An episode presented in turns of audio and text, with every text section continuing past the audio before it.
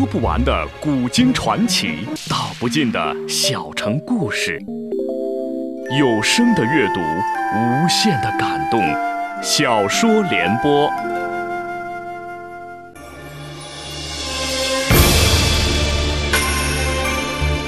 宋仁宗很会做皇帝，中国古代的三大发明出在他执政时期。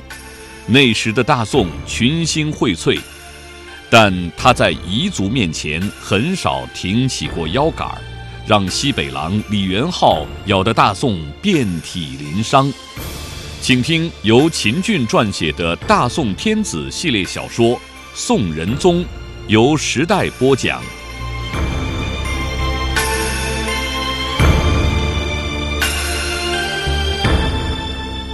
仁宗批准了狄青的请求，封狄青为枢密副使、经制使，宣徽南院使、京湖北路宣抚使，以张抗为京湖北路宣抚副使，以宦官石全斌为监军，统帅番部骑兵一千，禁军一万，前去岭南平叛。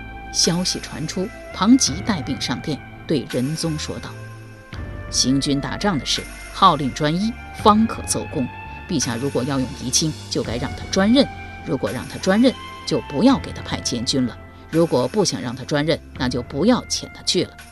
仁宗道：“自太宗以来，武将很少有做统兵之帅的。朕让狄青做统兵之帅，已经有违祖制了。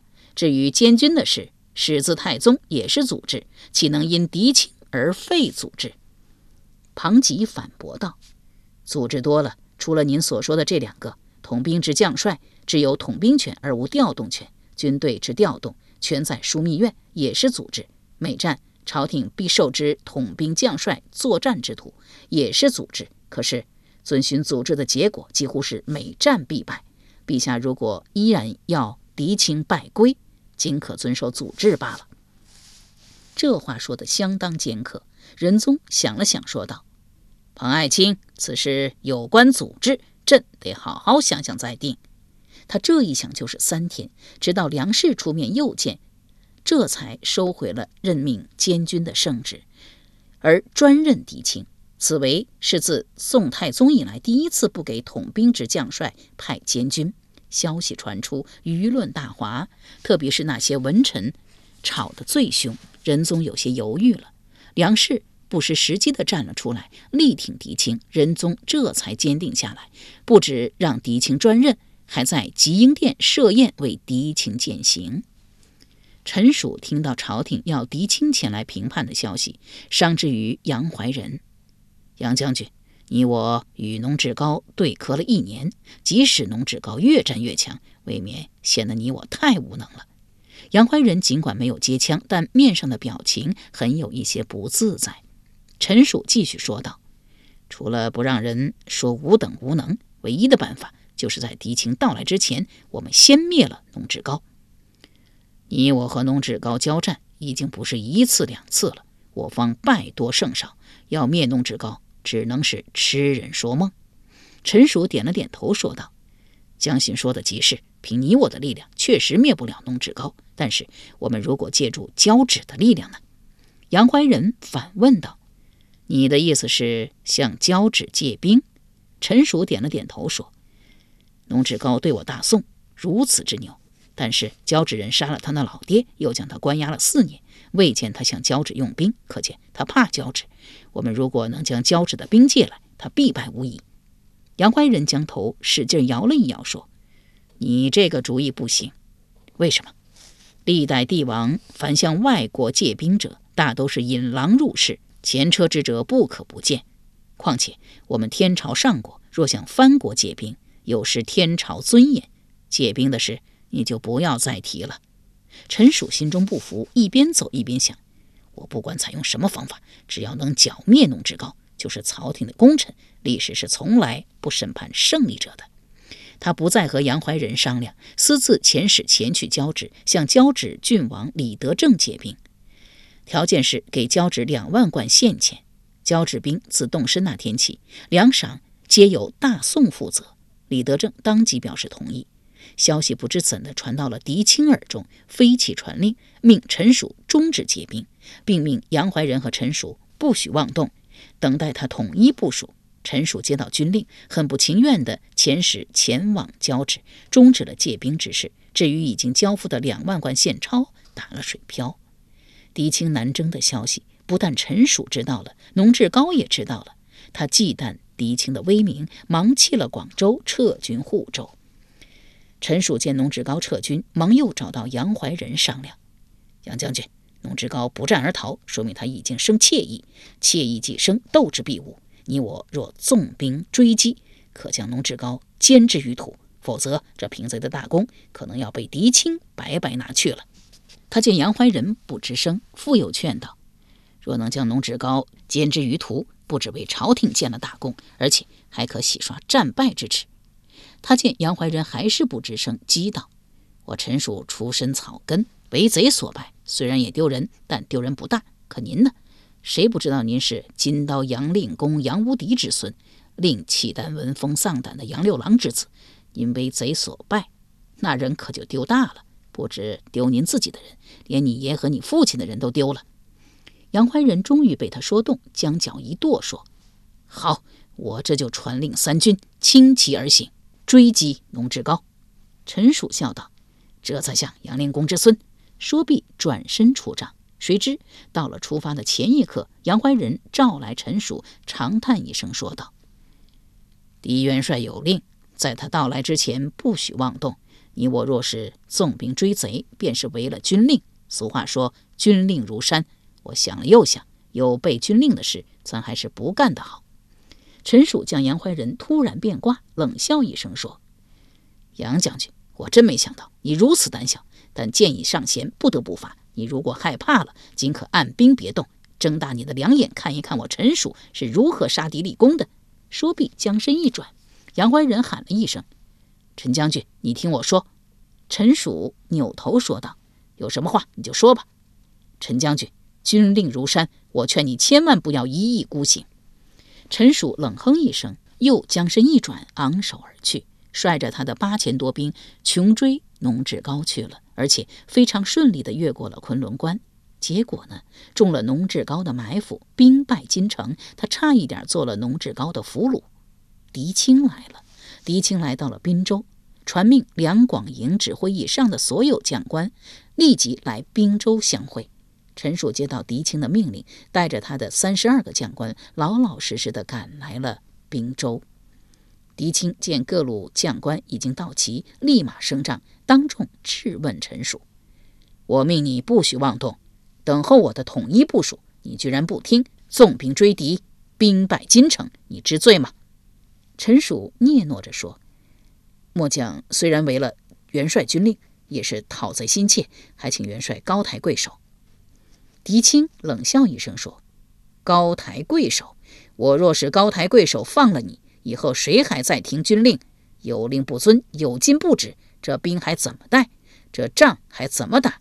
我今天不但要杀你，就连你手下这三十二个将官也要杀。大宋自赵光义时，没有杀过一个不遵军令的将官，而狄青不但要杀，且一杀便是三十三个。”众人还到狄青时说气话，吓唬吓唬陈蜀。谁知狄青是当真的，命令族将，包括陈蜀在内的三十三个将官，全都绑了起来，押向辕门。杨怀仁见狄青认了真，忙跨前一步，双手抱拳说道：“狄元帅，陈蜀违了军令，应当问斩。但是，正如他自己所说，他是讨贼心切，末将之意，能不能罪减一等？”狄青绷着脸回道：“军令如山，本帅不看动机，只看效果。谁违了本帅命令，本帅就砍谁的头。”杨怀仁为救陈蜀等人，不计后果地说：“诚如元帅所言，陈蜀违了军令，应该砍头。可我犯了节制不道之罪，应当何处？”狄青冷声回道：“你别急，等元帅斩了陈蜀他们，再说你的事。”杨怀仁不敢再言。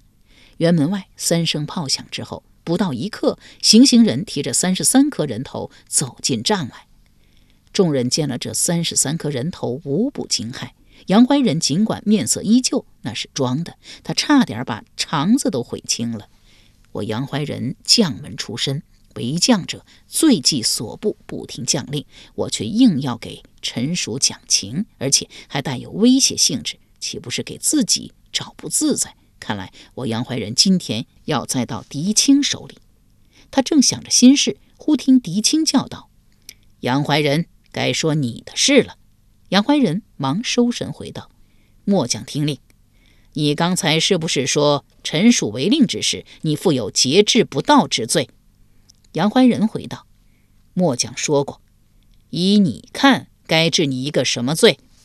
杨怀仁想不到狄青有此一问。节制不道之罪，可大可小。就像陈叔手下那三十二个将官，陈叔要他们纵兵追敌，他们敢不追吗？而狄青居然将他们全都砍了。我这个节制不道之罪，应该不比那三十二个将官小。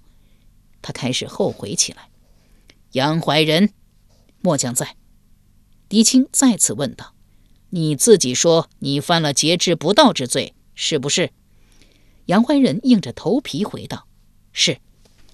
你如果真的犯了节制不道之罪，本帅就将你推出辕门斩首示众，你觉得亏不亏？”杨怀仁回道：“不亏。”狄青暗自笑了，看来这家伙已经彻底服软了。既然服软了，我就对他网开一面。杨怀仁，你不愧是金刀杨令公之孙，敢于替部下承担责任。但是你不该自己给自己安了一个节制不道的罪名。你不是节制不道，是你苦口婆心的劝说陈叔，而陈叔硬是不听。但是尽管这样，你还是有责任的，也可以叫过。目前正当用人之际，本帅将你这个过暂且记下，待评判结束后，咱功过一起算。这样的结果，杨怀仁做梦也没有想到。心中既惭愧又感激，还得加上两个字：佩服。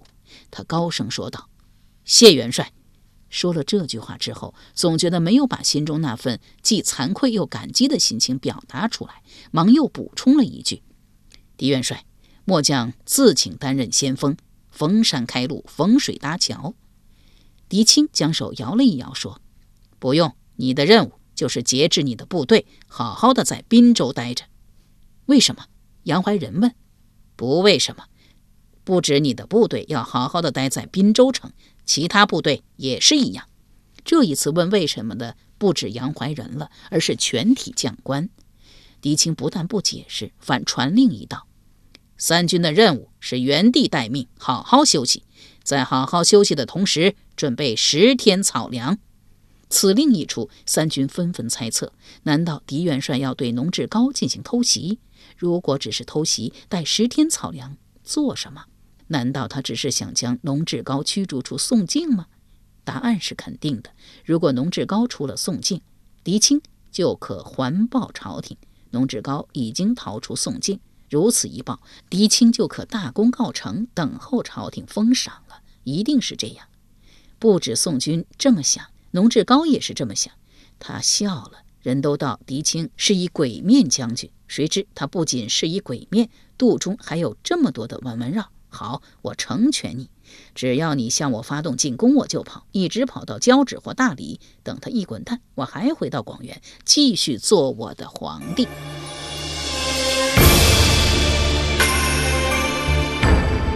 由时代播讲的秦俊大宋天子系列小说《宋仁宗》正在播出。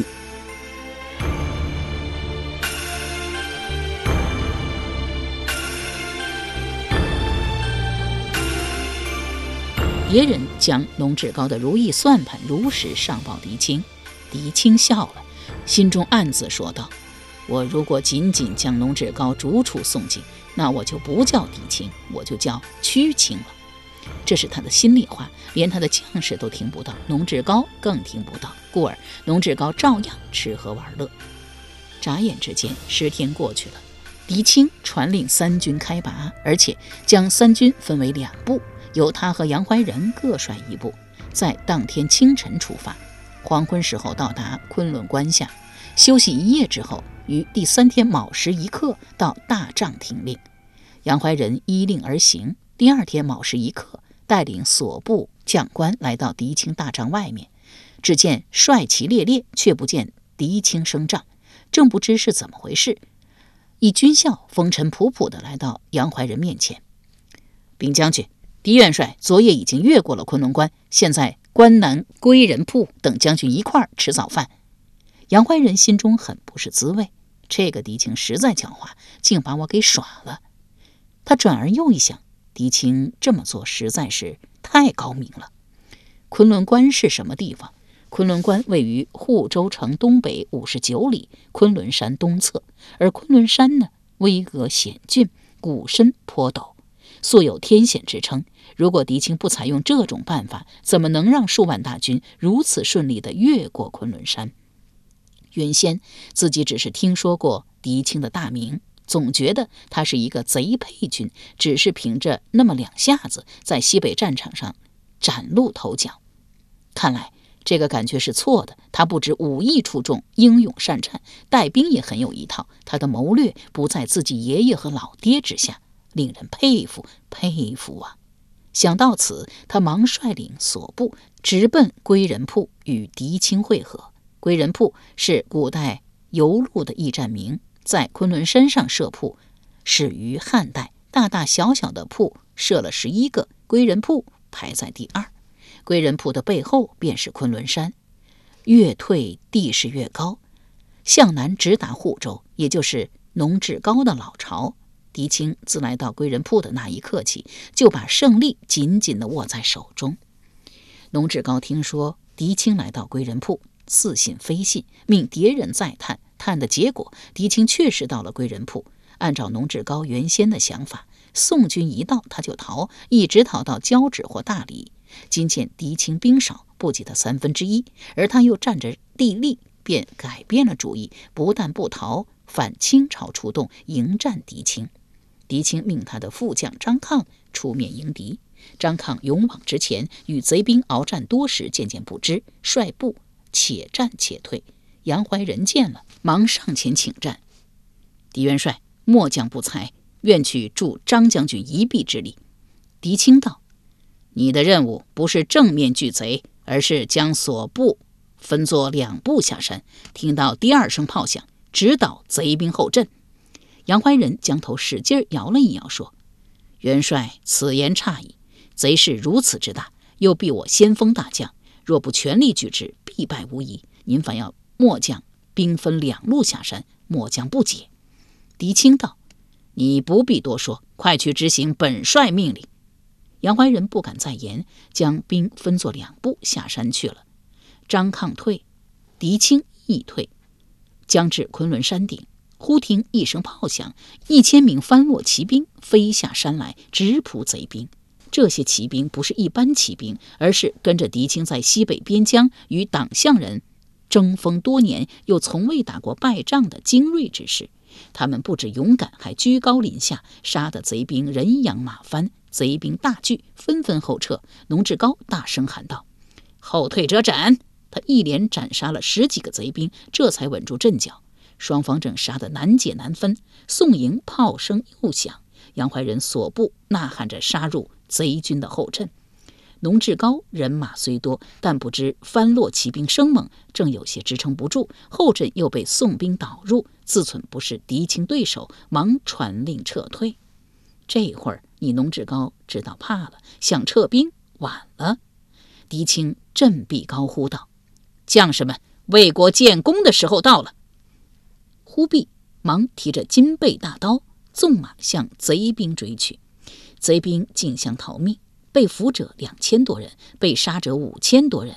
逃进护州城的不到一万人，还有三万多贼兵哪里去了？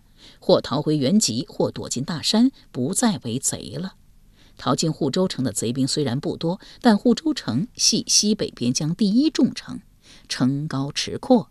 如果农志高据城死守，那将又是一个背州城。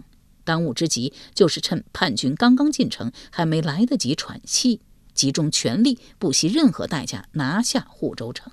谁知工程还没有开始，农志高便命亲信纵火毁城，自己则带领数十个亲信。一伏由南门前出，由河江口逃往大理去了。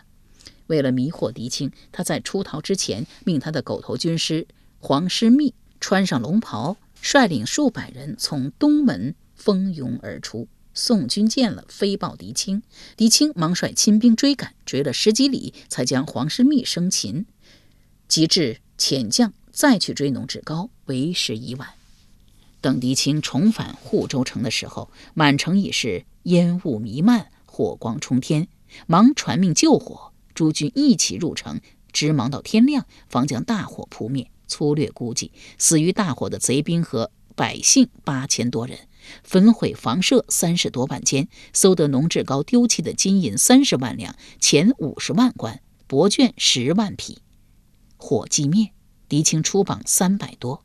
小玉远近百姓各归所业，务得乱后散逸。以前背邪从贼的，一概赦宥往治；百姓加额称赞，个个安居乐业，岭南西平。狄青凯旋之日，汴京城万人空巷，载歌载舞迎接狄青，崇拜的程度不亚于东华门外唱出的那些新科进士。狄青笑了，他不止笑了，而且笑得很开心。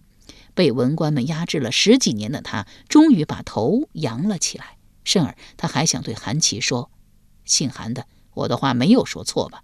不要认为中了举就了不起，关键还得看他的本事。”他这话没有说出口，尽管没有说出口，已经引起了文官集团的嫉妒。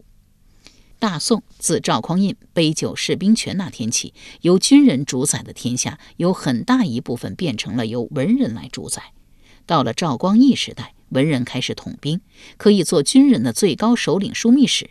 此时的天下几乎变成了文人的。到了宋真宗赵恒时代，统兵的元帅几乎全是文人。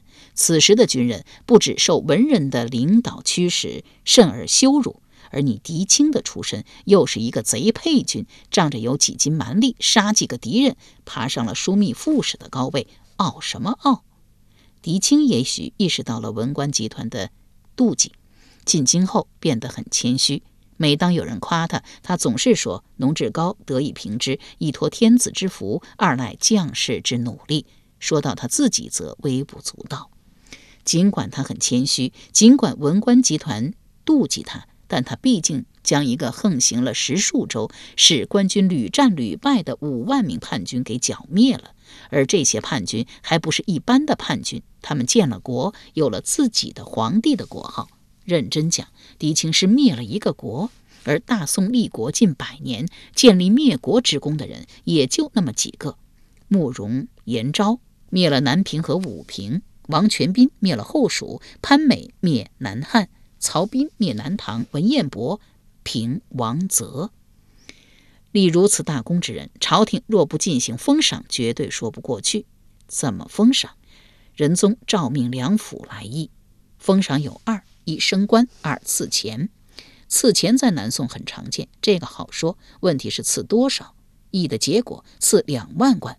上呈到仁宗那里，他大笔一挥，把两字改成了一个五字。官呢？大多数人反对狄青升官。理由很简单，狄青已经是枢密副使，再升一步就是枢密使了。而宋自立国以来，枢密使多由文官担任，体现以文治武的原则。到了宋真宗、宋仁宗时代，武官担任枢密使的只有曹利用和王德用两人，但也有人支持这个人便是枢密副使梁氏。